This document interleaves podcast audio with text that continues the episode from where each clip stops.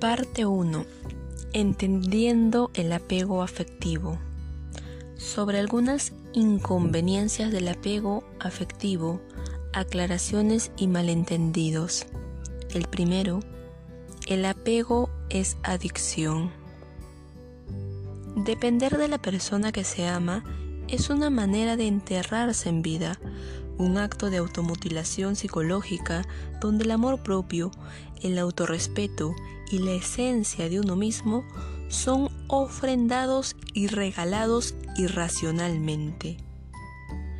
Cuando el apego está presente, entregarse más que un acto de cariño desinteresado y generoso es una forma de capitulación, una rendición guiada por el miedo con el fin de preservar lo bueno que ofrece la relación. Bajo el disfraz del amor romántico, la persona pegada comienza a sufrir una despersonalización lenta e implacable hasta convertirse en un anexo de la persona amada, un simple apéndice. Cuando la dependencia es mutua, el enredo es funesto y tragicómico. Si uno estornuda, el otro se suena la nariz. O en una descripción igualmente malsana, si uno tiene frío, el otro se pone el abrigo. Frases como mi existencia no tiene sentido sin ella.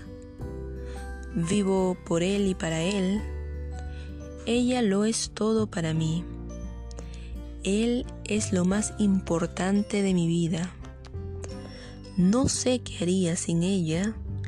Si él me faltara, me mataría. Te idolatro, te necesito.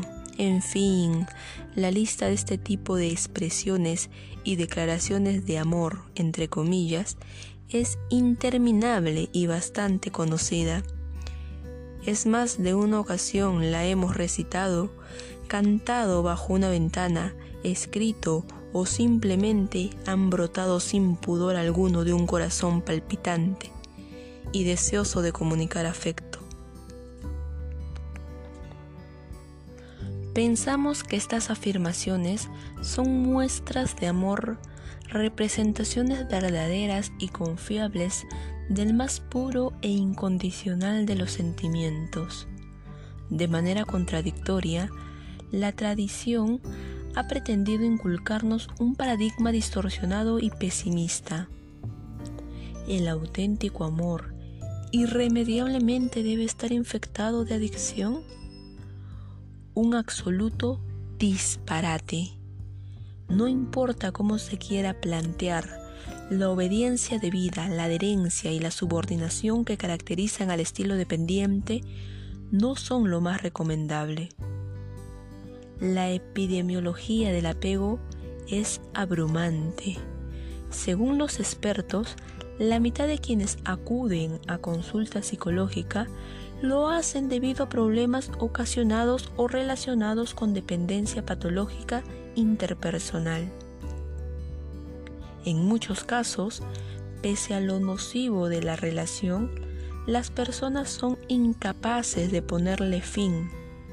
Y en otros, la dificultad reside en una incompetencia total para resolver el abandono o la pérdida afectiva. Es decir, o no se resignan a la ruptura o permanecen inexplicable y obstinadamente en una relación que no tiene ni pies ni cabeza. Una de mis pacientes hacía la siguiente descripción de su relación amorosa. Ella decía, llevo 12 años de novia, pero estoy comenzando a cansarme. El problema no es el tiempo, sino el trato que recibo. No, él no me pega, pero me trata muy mal. Me dice que soy fea, que le produzco asco, sobre todo mis dientes, que mi aliento le huele a... Lo siento, me da pena decirlo, que mi aliento le huele a podrido. Cuando estamos en algún lugar público, Me hace caminar adelante para que no le vean conmigo, porque le da vergüenza. Cuando le llevo un detalle, si no le gusta me grita tonta o retrasada, lo rompe o lo tira a la basura muerto de la furia. Yo siempre soy la que paga. El otro día le llevé un pedazo de pastel y como le pareció pequeño lo tiró al piso y lo aplastó con el pie.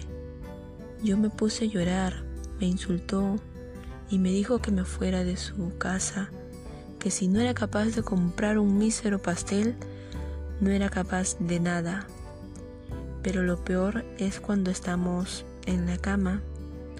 A él le fastidia que lo acaricie o lo abrace, ni que hablar de los besos.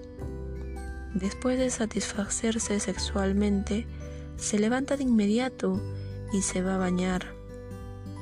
Me dice que no vaya a hacer que le contagie de alguna enfermedad, que lo peor que le puede pasar es llevarse pegado algún pedazo de mí. Me prohíbe salir y tener amigas, pero él tiene muchas. Si yo le hago algún reclamo de que por qué sale con mujeres, él me dice que terminemos que no va a aguantar una novia insoportable como yo. ¿Qué puede llevar a una persona a resistir este tipo de agravios y someterse de esta manera? Cuando le pregunté por qué no lo dejaba, me contestó entre apenada y esperanzada. Es que lo amo, pero sé que usted me va a ayudar a desenamorarme.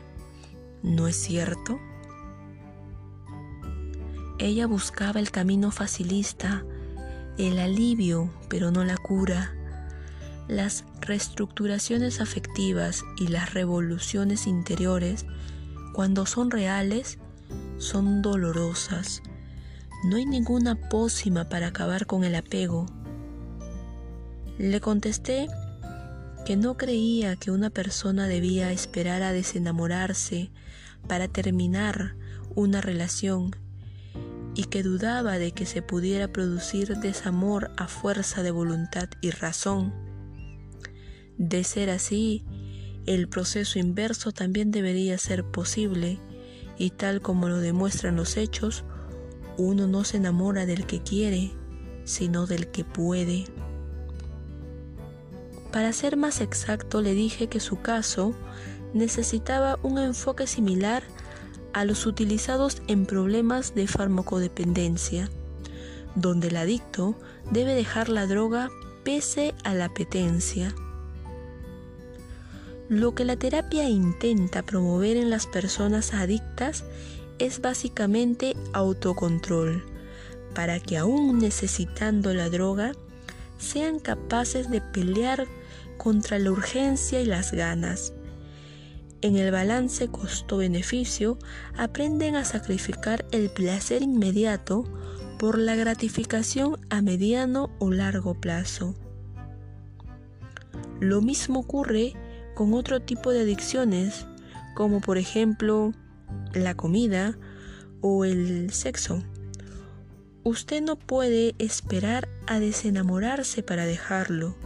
Primero debe aprender a superar los miedos que se esconden detrás de ese apego, mejorar la autoeficacia, levantar la autoestima y el autorrespeto, desarrollar estrategias de resolución de problemas y un mayor autocontrol. Y todo esto deberá hacerlo sin dejar de sentir lo que siente por él. Por eso es tan difícil. Le repito, el drogadicto debe dejar el consumo pese a que su organismo no quiera hacerlo. Debe pelear contra el impulso porque sabe que no le conviene, pero mientras lucha y persiste, la apetencia está ahí, quieta y punzante, flotando en su ser dispuesta a atacar. El desamor no se puede lograr por ahora, eso llegará después. Además, cuando comience a independizarse, descubrirá que lo que usted sentía por él no era amor, sino una forma de adicción psicológica. No hay otro camino. Deberá liberarse de él sintiendo que lo quiere, pero que no le conviene. Una buena relación necesita mucho más que afecto en estado puro.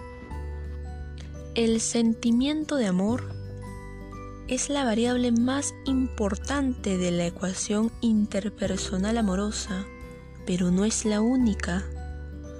Una buena relación de pareja también debe fundamentarse en el respeto, la comunicación sincera, el deseo, los gustos, la religión, la ideología, el humor, la sensibilidad y 100 advínculos más de supervivencia afectiva. Mi paciente era una adicta a la relación, o si se quiere decir, una adicta afectiva. Mostraba la misma sintomatología de un trastorno por consumo de sustancias, donde en este caso la dependencia no estaba relacionada con la droga, sino con la seguridad de tener a alguien, así fuera una compañía espantosa. El diagnóstico de adicción se fundamentaba en los siguientes puntos. A. Pese al maltrato, la dependencia había aumentado con los meses y los años. B. La ausencia de su novio o el no poder tener contacto con él producía un completo síndrome de abstinencia que para colmo no era saciado con otra droga, entre comillas. C. Existía en ella un deseo persistente de dejarlo, pero sus intentos eran infructuosos y pocos contundentes. D. Invertía una gran cantidad de tiempo y esfuerzo para poder estar con él, a cualquier precio y por encima de todo e. Había una clara reducción y alteración de su normal desarrollo social, laboral y recreativo debido a la relación. Y por último, F seguía alimentando el vínculo a pesar de tener conciencia de las graves repercusiones psicológicas para su salud.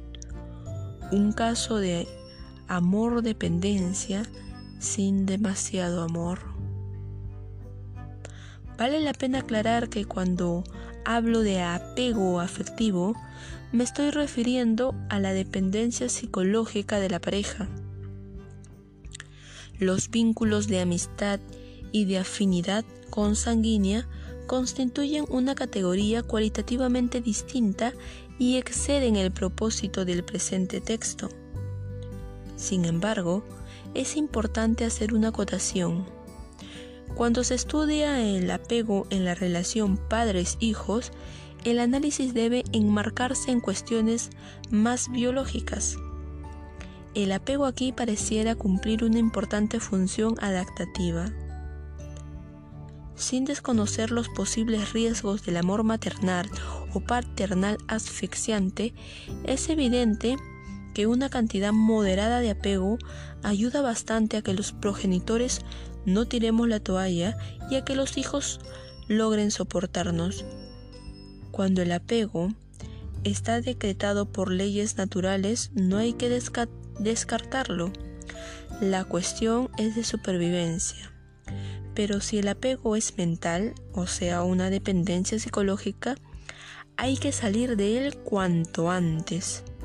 De aquí en adelante hablaré indistintamente de apego afectivo, apego en la pareja y apego afectivo a la pareja. El deseo no es apego. La apetencia por sí sola no alcanza para configurar la enfermedad del apego. El gusto por la droga no es lo único que define al adicto, sino su incompetencia para dejarla o tenerla bajo control. Abdicar, resignarse y desistir son palabras que el apegado desconoce. Querer algo con todas las fuerzas no es malo. Convertirlo en imprescindible sí lo es. La persona apegada nunca está preparada para la pérdida, porque no concibe la vida sin su fuente de seguridad. Lo que define el apego no es tanto el deseo como la incapacidad de renunciar a él. Si hay síndrome de abstinencia, hay apego. De manera más específica, podría decirse que detrás de todo apego hay miedo y más atrás algún tipo de incapacidad. Por ejemplo, si yo soy incapaz de hacerme cargo de mí mismo, tendré temor a quedarme solo y me apegaré a las fuentes de seguridad disponibles, representadas en distintas personas. El apego viene a ser la muletilla preferida del miedo, un calmante con peligrosas contradicciones. El hecho de que desees a tu pareja, que la desgustes de arriba abajo, que no veas la hora de enredarte en sus brazos, que te deleites con su presencia, su sonrisa o su más tierna estupidez, no significa que sufras de apego. El placer de amar y de ser amado es para disfrutarlo, sentirlo y saborearlo. Si tu pareja está disponible, aprovechala hasta el cansancio. Eso no es apego, sino intercambio de reforzadores. Pero si el bienestar recibido se vuelve indispensable, la urgencia por verla no te deja en paz y tu mente se desgasta pensando en ella, bienvenido al mundo de los adictos afectivos. Recuerda, el deseo mueve al mundo y la dependencia lo frena. La idea no es reprimir las ganas naturales que surgen del amor, sino fortalecer la capacidad de soltarse cuando haya que hacerlo. Siguiente apartado. El desapego no es indiferencia. Amor y apego no siempre deben ir de la mano. Los hemos entremezclados hasta tal punto que ya confundimos el uno con el otro. Recuerdo un aviso que colocamos a la entrada de un centro de atención psicológico con la siguiente frase, el apego corrompe. Para nuestra sorpresa, la consigna, en vez de generar una actitud constructiva y positiva hacia el amor, ofendió a más de un asistente adulto. No entiendo cómo ustedes están promocionando el desapego, comentaba una mujer con hijos adolescentes y algo decepcionada de su psicólogo. En cambio, los más jóvenes se limitaban a reafirmarla. Claro, eso es así, no cabe duda, hay que desapegarse para no sufrir. E equivocadamente entendemos el desapego como dureza de corazón, indiferencia o insensibilidad. Y eso no es así. El desapego no es desamor, sino una manera sana de relacionarse cuyas premisas son independencia, no posesividad y no adicción. La persona no apegada es capaz de controlar sus temores al abandono. No considera que deba destruir la propia identidad en nombre del amor pero tampoco promociona el egoísmo y la deshonestidad. Desapegarse no es salir corriendo a buscar un sustituto afectivo, volverse un ser carente de toda ética o instigar la promiscuidad. La palabra libertad nos asusta y por eso la censuramos. Declararse afectivamente libre es promover afecto sin opresión, es distanciarse en lo perjudicial y hacer contacto en la ternura. El individuo que decide romper con la adicción a su pareja entiende que desligarse psicológicamente no es fomentar la frialdad afectiva, porque la relación interpersonal nos hace humanos. Los sujetos apegados al desapego más bien no son libres sino esquizoides. No podemos vivir sin afecto, nadie puede hacerlo pero sí podemos amar sin esclavizarnos. Una cosa es defender el lazo afectivo y otra muy distinta ahorcarse con él. El desapego no es más que una elección que dice a gritos, el amor es ausencia de miedo. Un adolescente que había decidido desprenderse amando le envió una carta a su novia contándole la noticia, la cual ella devolvió en una pequeña bolsa de basura vuelta añicos. Cito a continuación un trozo de la misma. Si estás a mi lado, me encanta, lo disfruto, me alegra, me exalta el espíritu. Pero si no estás, aunque lo resienta y me haga falta, puedo seguir adelante. Igual puedo disfrutar de una mañana de sol. Mi plato preferido sigue siendo apetecible. No dejo de sudear. Mi vocación sigue en pie y mis amigos me siguen atrayendo. Es verdad que algo me falta, que hay algo de intranquilidad en mí, que te extraño, pero sigo, sigo y sigo me entristece, pero no me deprimo. Puedo continuar haciéndome cargo de mí mismo pese a tu ausencia. Te amo, sabes que no te miento, pero esto no implica que no sea capaz de sobrevivir sin ti. He aprendido que el desapego es independencia y esa es mi propuesta. No más actitudes posesivas y dominantes sin faltar a nuestros principios, amémonos en libertad y sin miedo a ser lo que somos. ¿Por qué nos ofendemos si el otro no se angustia con nuestra ausencia? ¿Por qué nos desconcierta tanto que nuestra pareja no sienta celos? ¿Realmente estamos preparados para una relación no dependiente? ¿Alguna vez lo has intentado? ¿Estás dispuesto a correr el riesgo de no dominar, no poseer y aprender a perder?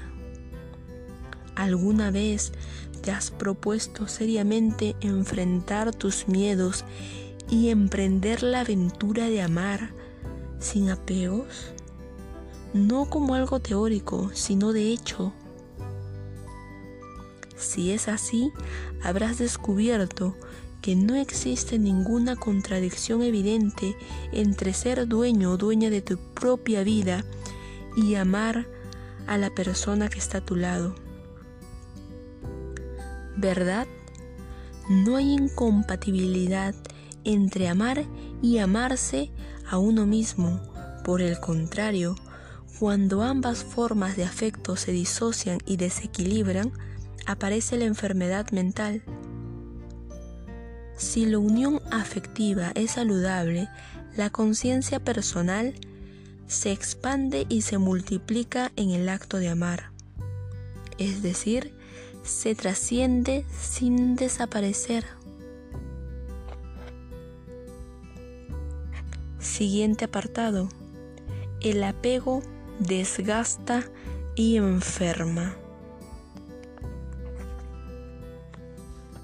Otra de las características del apego es el deterioro energético.